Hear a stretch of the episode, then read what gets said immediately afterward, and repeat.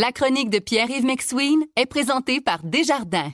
Quels que soient vos objectifs, nos conseillers sont là pour vous accompagner tout au long de votre parcours financier. C'est 23. Voici la chronique économique de Pierre-Yves McSween. Monsieur McSween, est-ce que tu as l'intention de signer un contrat avec Cogeco jusqu'en 2100? Écoute, euh, 2100, je risque de manger euh, les pissenlits par la racine, Paul. Et- et- mais je comprends, tu sais, on parle de McKenzie ici. Oui, oui, oui. C'est probablement un contrat administratif pour régler des problèmes de réglementation ou des, des, des choses qui changent pas grand-chose parce que dans le fond, le contrat peut être fermé, on sait pas. Hein? Mais, si on recule 80 ans en arrière, on est en Seconde Guerre mondiale. là. donc, c'est c'est pas quelque chose qui est logique de signer un contrat aussi long, sauf sur un terrain, euh, de dire je vais te louer le terrain pendant 100 ans, mais d'un point de vue expertise, ça nous en dit long sur notre société. C'est-à-dire que l'informatique est rendue complexe. Les systèmes sont rendus complexes. Les lois sont rendues complexes.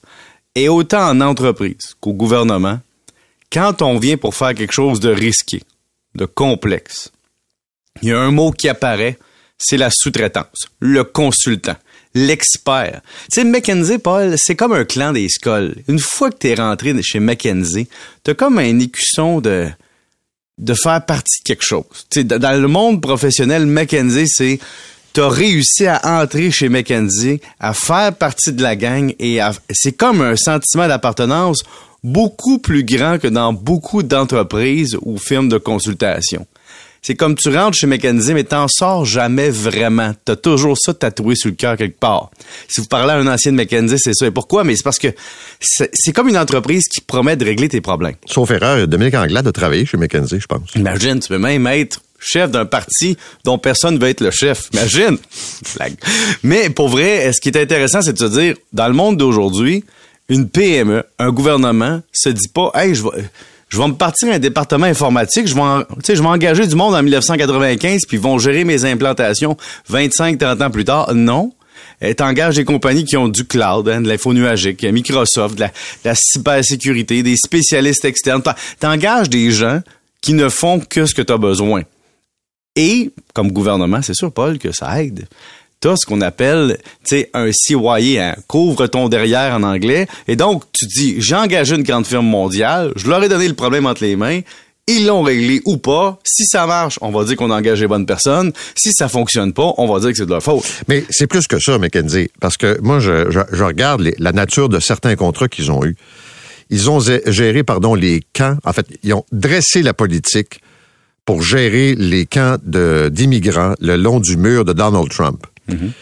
Et pour que ça coûte moins cher, on a notamment recommandé de baisser la qualité de nourriture, puis on a aussi recommandé de les euh, retourner le plus vite possible. Autrement dit, faire une rotation.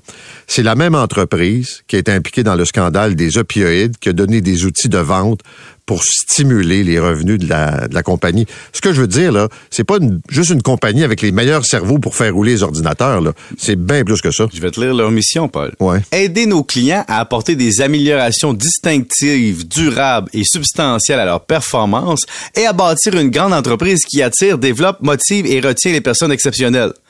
Ça veut tout dire, ça? Et ça veut dire aussi prêt à conseiller les deux côtés de la clôture, la Food and Drug aux États-Unis et des compagnies pharmaceutiques. Ben, t'es une compagnie de consultants, ton but c'est de faire de l'argent et monter la valeur de l'entreprise. Et donc, tes clients ont besoin, tu réponds à un besoin. Tes clients ailleurs dans le monde ont un autre besoin, tu réponds à leurs Ouais, besoins. Mais moi, je suis le gouvernement du Québec, Ah puis oui. ça a l'air que j'ai pas le droit de savoir avec qui ils font affaire. Ah ben ça c'est sûr, hein? c'est l'entreprise privée. Pas, mais- Je suis pas en train de les défendre. Ce que je te dis, c'est je comprends les gouvernements qui font ça. C'est parce que dans le fond, hey, t'es élu pour quatre ans, t'as du monde en dedans qui ont peut-être pas l'expertise. T'engages une firme qui a un nom ou un saut de- d'espèce de, de notoriété, puis tu t'en laves les mains. C'est ça que tu fais. La question, c'est est-ce que c'est cohérent avec le bien-être de la société dans laquelle on vit? Ça, c'est autre chose. Vous écoutez la chronique économique avec Pierre-Yves McSween.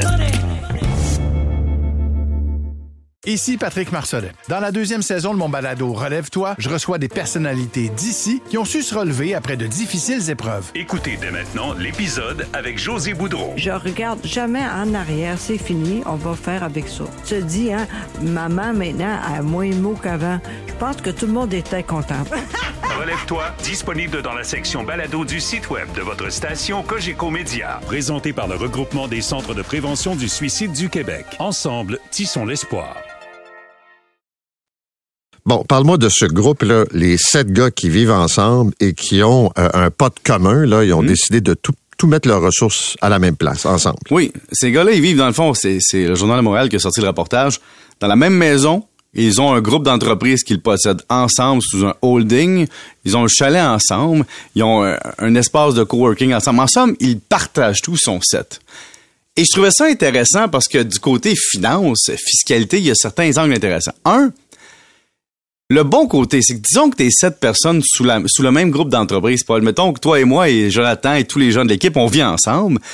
Ben, puis dans la même maison, c'est sûr qu'on peut tous se verser un petit salaire, un très petit salaire, et payer les frais ensemble. Et donc, la facture fiscale individuelle doit être extrêmement petite.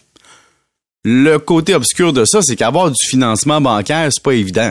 Tu sais, si au lieu de se payer deux payes de 100 000, le groupe se paye sept payes de 30 000, disons, c'est sûr que quand tu arrives à la banque pour chercher du financement sur sept personnes pour une maison, c'est pas conventionnel. Donc, c'est plus compliqué rentrer d'une société qui dit un poulet chez Saint-Hubert, c'est deux cuisses de protéines, c'est une famille de quatre. Euh, t'as deux adultes dans un groupe familial avec des enfants. Et là, t'arrives sept colocs. Alors ça, c'est un peu plus complexe. L'autre point, c'est tout va bien quand t'es jeune, puis t'es sept co-entrepreneurs, puis tout va bien, mais quand il y en a un qui meurt, il y en a un qui est malade, il y en a un qui, veut partir du groupe, ça te prend toute une convention d'actionnaires. Et l'autre point important, c'est que si tu vends une maison à 7, ben le gain se partage à 7. Donc disons que tu as fait 200 000 de gains sur une maison sur 10 ans, tu as fait un beau coup de circuit. Tu fais 200 000 à 7 sur 10 ans, tu as épargné dans les coûts, mais tu t'es pas mis au monde avec une transaction financière à l'abri de l'impôt. Donc autant partager les coûts, c'est intéressant, autant légalement, à la fin de la relation d'affaires et d'amitié, ou à un changement de mode de vie, la situation risque d'être complexe, autant fiscalement que personnellement. Mais, mais c'est beau, pareil, imagine. Tu trouves 6-7 amis pour vivre dans une Ben, c'est grande comme un consortium.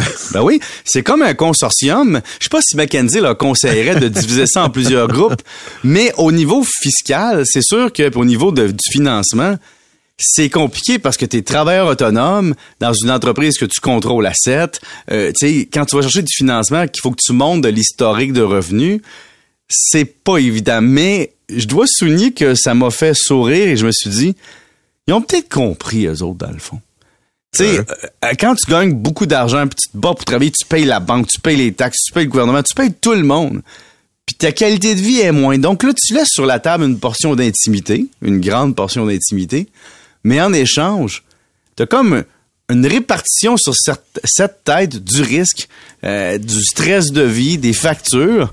Mais comme dans un grand groupe de musique, Paul, il y en a toujours un ou deux qui travaillent plus fort que les autres, qui finissent par se dire Hey, moi, je travaille pour les autres, est-ce que j'en ai pour mon argent?